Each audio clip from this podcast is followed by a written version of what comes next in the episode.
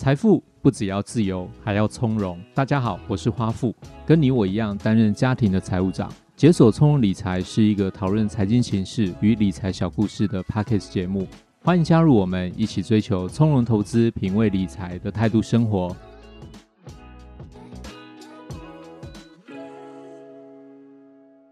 大家好，我是花富，欢迎收听解锁从容理财。相信大家最近一定常遇到跟花富类似的一个状况，就是会收到一大堆的诈骗简讯。鼠哥，你最近有没有收到这种简讯？几乎天天都收到。而且我跟你讲，他们很坏，有的时候半夜睡觉，你没有把手机关掉的话，半夜都还在传讯息。所以我一定会开勿扰。好，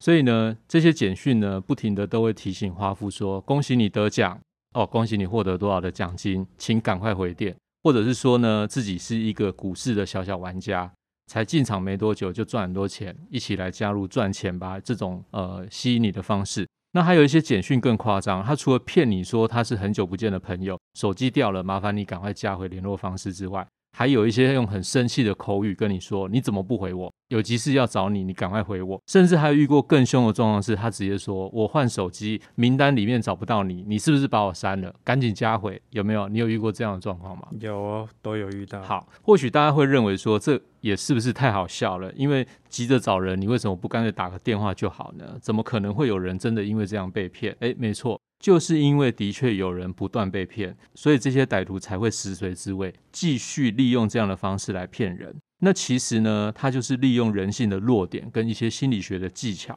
诶，骗你十次不成，我就骗你二十次，骗你三十次，只求你有一次不清醒，你就会落入他的圈套。那这些诱人的话题呢，常常都会以一些，比如说投资赚钱。理财为主题的这种计划上面来吸引你，那它也很容易就会触动人心深处那个希望追求金钱的企图跟贪念，那最后也常常会使得投资人呢血本无归。但是有些人可能也会讲另外一个角度，就是说，哎，不会的，我够聪明，所以我不会被骗。但是你知道吗？聪明如牛顿。就是那个在树下睡觉被苹果打到头，因此而发现地心引力的那个牛顿，他投资也会赔钱。这一位艾萨克·牛顿爵士，他应该够聪明吧？他从天文、物理、数学、哲学的成就来看。应该是很少有人类还能够比他更聪明嘛？可是他在金钱的投资上面呢，却是亏本离场。他更是历史上赫赫有名的南海公司泡沫事件的受害人。那我们等一下呢，也特别会请鼠哥来讲一下这个有名的财经故事。牛顿事后呢，他也说了一句经典的话，他说：“我可以准确的去算出天体的运行，可是我却没有办法可以预期人类的疯狂。而金钱投资呢，它更是暗箭易躲。”明枪难防，摆明要骗你的，你听起来却更像是真的。因此，评估合理的报酬率就会成为我们初步判断的一个关键。那到底怎么样的报酬率叫做合理呢？我们今天就请鼠哥来跟大家说明一下。鼠哥你好，今天呢开场我们就先请你直接来说个故事。投资朋友可能听过郁金香狂热这个事件，这是因为当年欧洲跟荷兰这些国家为了投资郁金香而产生的一个经济泡沫。那跟郁金香狂热这个齐名的南海公司泡沫事件，其实它更带有恶意诈骗的味道。那我们今天就请鼠哥先跟大家简单说一下这个故事，好吗？好的，华富好，各位听众大家好。南海公司那个泡沫事件啊，它发生大概是在三百多年前。是在西元一七一一年左右一个故事，我想我需要大家跟我一起想象一下，那时候其实当然就是一个大航海的时代了。那我们的很多的全球互相之间那个交通是靠着那种大型风帆的商船传播跟做交通的这种资讯的一种一种传播。当然那时候的状况没有现在这么的发达，所以我们很多对于一个开辟新大陆那种未知世界那些讯息啊，都是等到我们商船靠岸之后，才能去更新整个的一个市场新的消息。所以变成说，一定会有存在所谓的资讯不对称。嗯，我想大家对于这个资讯不对称这个概念应该都是还蛮清楚。那在当时整个旧世界的欧洲啊，他们有一个大举投资新世界。那其实因为欧洲的它的发展是比较早，那他们投资新世界其实主要就是针对比如说美洲。登记在那个英国有一个南海公司，它的时空背景就是个西班牙王位继承战争那个期间，那时候去成立。表面上呢是专营个英国跟南美洲他们的特许的贸易的一个公司，但实际上你也知道嘛，因为它有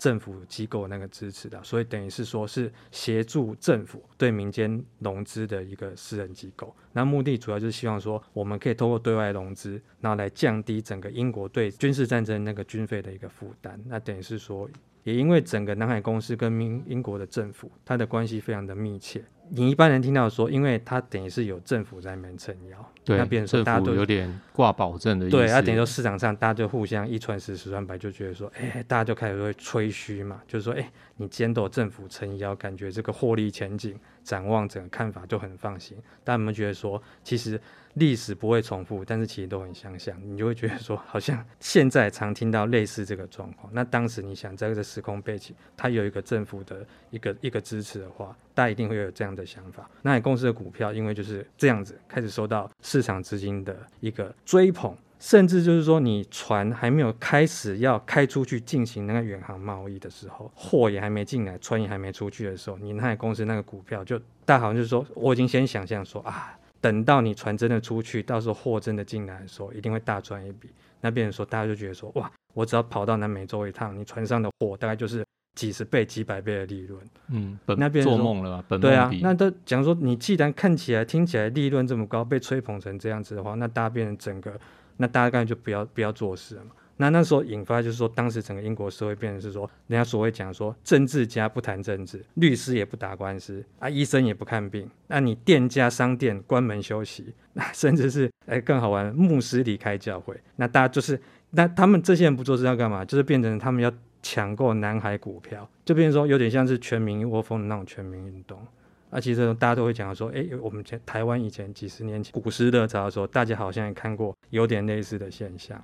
花富，你是不是有联想到，就是我们在大概七十八十年代那时候，其实那时候台股股票也是冲上万点，对，其实就是有类似的感觉，对，因为那时候主要是大家可能会觉得，哎，很多东西看起来开盘就涨停，就一个价就涨停了，那股价飞涨的那个速度，当然是比你做工赚钱的速度看起来是要快的。那个时候有涨跌幅嘛，所以那时候我记得它开很多股票就是开盘就是收盘，对，就是因为直接涨停，对，那所以就是明天请早。所以就会像这样的社会秩序就开始会有一点变化，就是每个人就是很早起的去排队。没有错，没有错。你在这种状况之下，你谁还愿意就是你你要工作一个月之后，然后等待你每个月的月薪进来？变成说我因为有市场，我可能一个礼拜开盘个五天，我每天可能搞完一个礼拜，你就如果你的本够多的话，搞不好就可以赚进可能你一年两年以上的薪水。太好赚。对，所以甚至是更高了。对啊，变成说你市场对股票变成形成一种投机的这种不不只是投资气氛，变成是一个螺旋，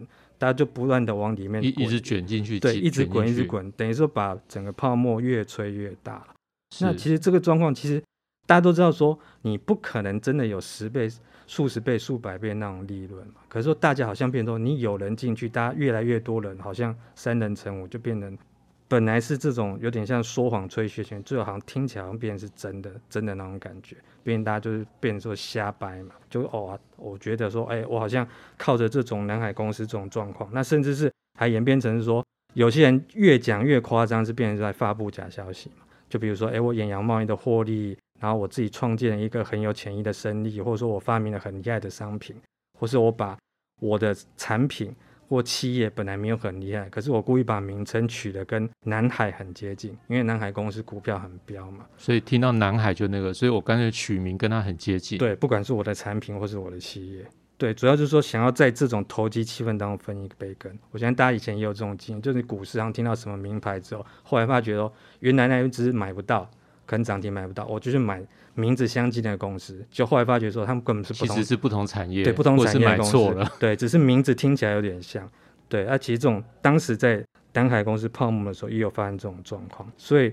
这样那种诈骗风暴后来啦，你也知道说这种迟早就是会露出马脚嘛，后来就是变成是说政府也看不下去，英国政府看不下去，开始出手管制说，因为怕那个。你泡沫越滚越大，你迟早那个再不处理的话，其实金融危机就会出现。对，后来的状况只会更严重嘛，嗯、因为很多东西，变成说你诈欺、诈骗、说谎、吹嘘这些什么东西都出来了。对，后来就是因为有这个状况，那市场本来是要每天开盘去抢股票，但是政府出了管制之后，大家顺便发觉是说，开始有人发觉，哎，这好像是一个虚假的一个幻梦的时候。有人开始卖了，开了那第一枪之后，有点像滚雪球一样，大家就跟着开始疯狂的卖出。其实市场就是这样。嗯你到最后那一段最疯狂的上涨之后，最后开始就是一个疯狂的下跌，那变成说转变成说每天每天开盘就是变成大家都抢着卖，那南海股票从抢着买对变成抢着卖，没有错没有错，变成是说这种短线资金热潮上惯性定律，就是你外力来的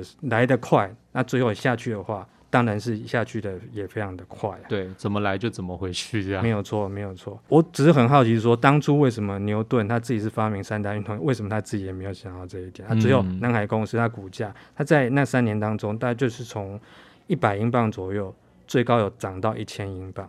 涨了十倍。对，可是后来又跌回一百英镑，刚好来去一场空。对，那重点是说，因为很多人是在你在很热的时候上去，你买的价格非常的高，可是你最后出场出场的时候都是出在比较惨烈的价格了。变成说很多人都在那边变成遭遇滑铁卢的状况，大家可能会觉得说，幸运的人可能也很有机会买低卖高，那的确中间一定也有赚钱的人。你说像比如说，甚至是连牛顿这样子，他在第一次进场去买那个南海股票的时候，他有赚到七千英镑。嗯，那根据我们查到那个数据啊，是，是，当然当时的七千英镑很大很好用。那后，后来他就是有在来来回回的投入跟持有状况。那他最后一次买进的时候，已经来到相对的高。那变成说，牛顿他后来下的本是有比较大。那只有他变成说听损出。那后来根据他本人的本人那个后来的一些资料，那些说法是说转成亏损两万英镑，七千英镑先赚七千英镑，后来变成亏两万英镑。大家对这个数字可能没有太大的概念，因为我们用现在的金额去换算，感觉金额也不小，但是好像也没那么大。但是当时是三百年前，一七二零年的时候，英国劳工啊，他一个月的薪水大概只有二点五英镑，等于是一年才三十英镑。哦，那我们大家帮差很多，对，帮大家简单换算一下，那两万英镑是怎么样的概念？等于是当时那个劳工他要工作六百年的工资，所以他赔掉的话，他工作到现在还只还了三百年，对，他只还了一半，这还不算利息。如果算利息的话，可能不止。牛顿当然他状况，他身份状况不一样，了解了解，那是指说，如果当时是一个劳工阶级出现这样的亏损的话，他要大概等于是多大的规模就对？对，他可能还要拖累他时代的子孙嘛。就是帮他继续工作，工作六百年才能还掉这样的一个亏损。所以你看，说牛顿能够因为苹果掉下来发现万有引力，但是他在整个这个这一波南海泡沫投资行为当中，却因为这样子惨遭滑铁卢，居然没有发现说股票其实有万有引力。其实这是让人家觉得很有趣的一个点。嗯，就是聪明如他者在投资或者是甚至于这个投机的这个动作上面。心态可能就不对，所以就最后也是惨赔出场。对，对，就是所以我们知道说股市可能不只是靠靠 IQ，可能还要有一些其他的因素，你才有办法在这种主动投资当中，你才有机会去抢得先机啊。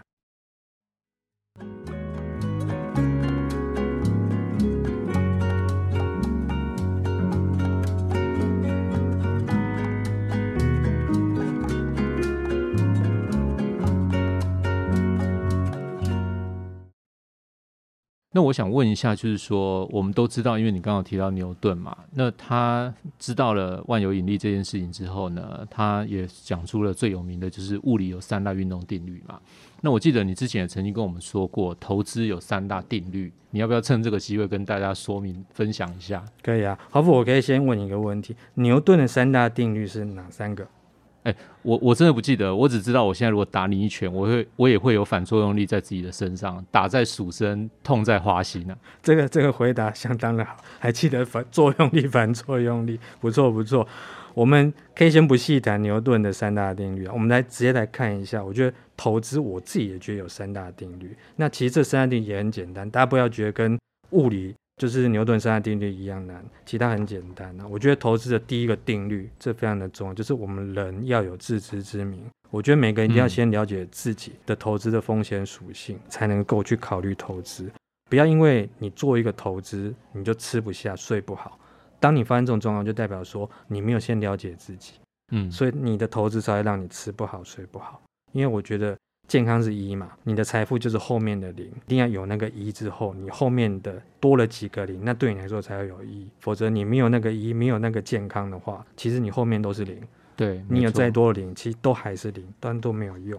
第二个，我觉得投资的第二个定律是说，你一定要了解，其他跟第一个是有有点关系的，就你要先知道自己的投资性格。第二个，你就一定要去认知是说，投资的话一定会有风险，因为就连你你把钱放银行好了啦。看起来有收利息是很安全一件事情，但问题是说，因为我们有通货膨胀，以现在的状况的话，对于大部分的地方，你可能你的购买力都会被通膨侵蚀。对，那如果说你的利率、你的实质的复利是负的话，那其实你放银行的意义没有那么大。当然不会说没有用，问题是说，因为你变成实质负利率，你的通膨是大过于你银行收到定存那个利率的话，那你的购买力一样被侵蚀，其实那也是一种风险。数字应该说。存部上面银行里面的数字是没有减少，但是它所能够代表的购买力其实也已经被侵蚀掉了。对，没有错。如果说呃，假设你银行你一年的利息如果是只有一趴的话，但如果你通膨是两趴的话，等于你东西变贵两趴，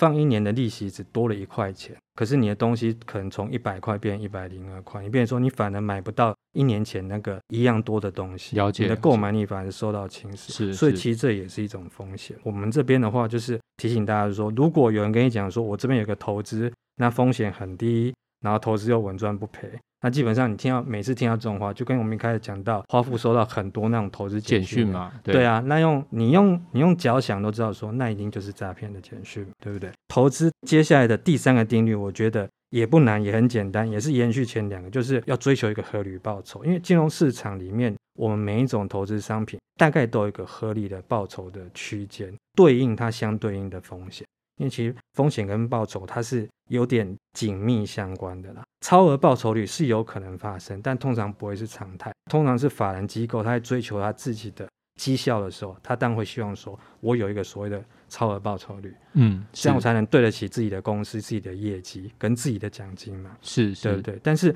这个东西不会是常态啦。所以我觉得，请各位相信鼠哥，如果你报酬率可以非常的好，然后好的比法人机构还好，然后好的像广告简讯那样的那么好的话，基本上呢，我觉得这种人呢，其实就是自己赚了。如果你真的有这么厉害的话，其实他不可能还去发简讯说你要不要来参与我，因为他自己赚其实就够，我点点加三万工，我自己赚钱就够了。对啊，我为什么还要去招会员，然后请你来加我的 Line 呢？对，没错。大家其实用简单有这个投资定律感，有点像是一个投资一个基本入门的一个心法。有了这种心法之后，你我觉得你进入投资市场会比较安全。好，那我另外想问一下，就是你刚刚有提到合理报酬率嘛？那我们有没有什么指标可以来当做一个参考？我这边可以提供一个简单的概念给大家做一个参考。我们从就是官方就是证交所公布的一个。台股的报酬指数来看，上半年为止啊，就是到六月三十号，我们的报酬指数是来到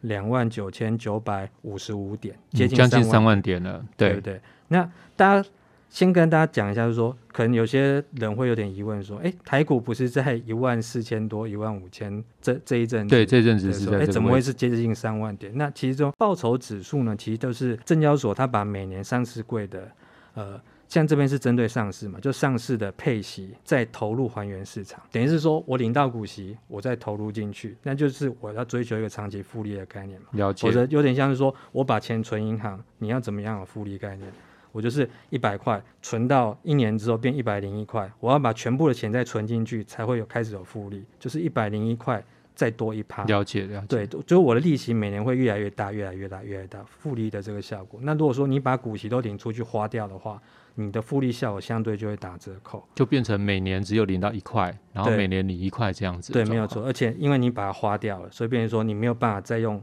你的本金加利息，没有办法越滚越大。了解。那这会对你的整个从真正的报酬会变成一定的一个侵蚀。那我们从投资长远角度来看，我们是要累积资产，所以我们用还原的报酬比较能反映说我们在做长期投资目标的时候来计算的一个合理的报酬率。我刚刚讲到，先大家先有一个概念是，就是到二零二二年上半年为止，大概是将近三万点。那我们把报酬指数往前推回去，推到金融海啸之前的二零零七年，一样是六月三十号的报酬指数，那时候只有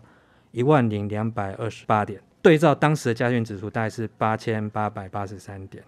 对，那可以看到，我们大概从二零零七年中。一路到二零二二年，等于是这整整是十五年嘛。那等于是加权指数是从八千八百多，然后到现在大概一万四四一万五左右。我的报酬指数的话是从一零二二八点，然后上升到二九九五，等于是说从一万点出头。大概上升到三万三万点左右，那简单算的话，就是大概涨了将近两倍。嗯嗯，是对。那我们举这个例子来看说，说主要是希望说，我们把时间拉长一点，就是这中间有涵盖到，比如说像二零零八年有金融海啸嘛，二零一九年点前几年又有新冠肺炎的疫情。那这个都是一个大的一个风暴嘛，那大家可以看出来说，你受到这么大的经济情势波动，整个大的景气循环的循过程嘛，等于说你有经过很大利空测试，经过这长期这种投资的话，台股真正的长期报酬率是从一零二二八十五年下来到将近三万点，大概是两倍。不知道说投资人知道说这十五年下来你年化报酬率是多少？我帮大家算好，大概就是在七点四三趴左右。至于这个数字七点四三趴，大家有没有觉得很高？我觉得这是见仁见智。但是你可以大家可以知道说，我们大家如果说要拉比较长期一个台股的合理报酬，我们用大概就是七点五趴左右，应该算是蛮合理的了。对，因为我们刚用这个方式，等于是它经过一个长期的景气荣枯的这个循环。所以反过来讲，如果有人跟你说我帮你代操，我的资金可以帮你一年赚一倍，或者说我给你推荐一档标股。那你可能哦，我波段十天二十天就可以帮你上涨个五十趴。如果有人跟你讲的话，首先你可能就要注意说，这很明显是超过的合理的报酬嘛，长台股的和长期合理报酬。即便有人运气好，曾经你因为一档股票有有过这样的报，这不代表说未来你可以去复制。因为就如我们前面讲，你这么高的报酬也不会是常态。因为我相信，如果是投资人，你是二零二零年才进场的，到现在。开年以来到现在，其实整个股市状况是跌幅是相当的大的，所以大家就我相信这一段时间应该就不会有人跟你讲说我什么股票每天都大涨，所以变成说你长期投资的话，其实一定就是你要追求的话，其实应该是要抓一个比较合理的报酬。所以我们投资人你可以把我们台股年化报酬为七点四三趴，大概就七点五趴左右，拿来当做是一个打成绩的比较基础。然后去对比你一下你自己现在的投投资的组合的表现，那其实我觉得这样的也不差啦，因为其实你用七点五趴左右去算的话，其实你大概十一年左右，大概十年十一年左右，大概用七二法则去看的话，大概你整体的资产也有机会去翻倍。那我想说，这长期下来的复利效果，其实贡献也是会非常的可观。那我觉得投资人可以用这个基准来检视一下你自己的投资。的绩效的表现是什么样子？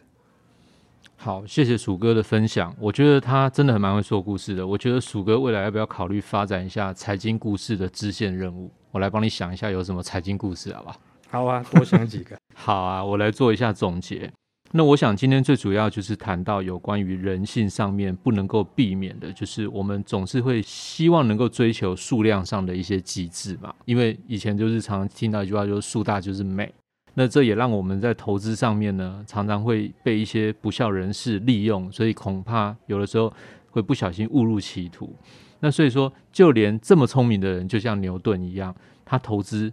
呃，甚至于可能定义比较精准一点，叫做投机，他都会被骗、被割韭菜，对不对？所以投资之前，我们要认清自己的一个自知之明。就像鼠哥刚刚说的，有一些你不能够承受的，你最好是考虑一下。因为这样子可能会影响到你的心情，影响到你的健康。那要了解一下自己能够承受的程度到底到哪里。那而且另外一件事情就要体会，就是报酬率跟风险一定是成正比的。比合理报酬超过太多的一个投资或者是一个邀约，那你可能就要注意了。这是不是这个告诉你的人他有刻意虚假，或者是他有以偏概全的状况告诉你？那现在呢，大数据的分析也已经成为市场的一个新显学。那业者呢，可以利用一些科技精算出一些几率跟信赖的区间，那可以很精准的做到投资分析，并且透过一些科学的回测，甚至可以判断如何在一个投资区间之内来达到报酬率的目标。那同时呢，它还可以降低波动程度，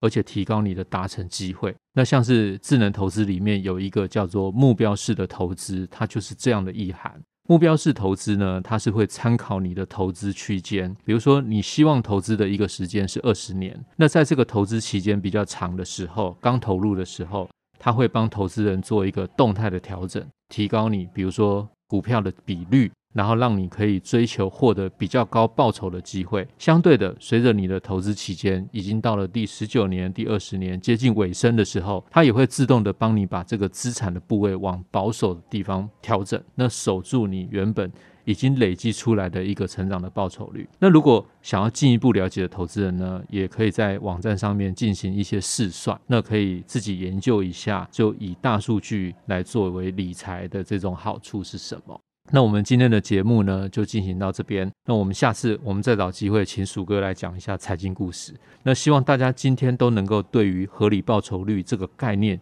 有一点了解跟认识，那就不会在面对诱惑的时候慌了自己的手脚，而不小心受骗。那希望大家都能够很顺利的找到适合自己的投资组合，也能够都有超越台股年化报酬率的合理表现。这里是解锁从理财，我是花富，我们下次见哦，拜拜。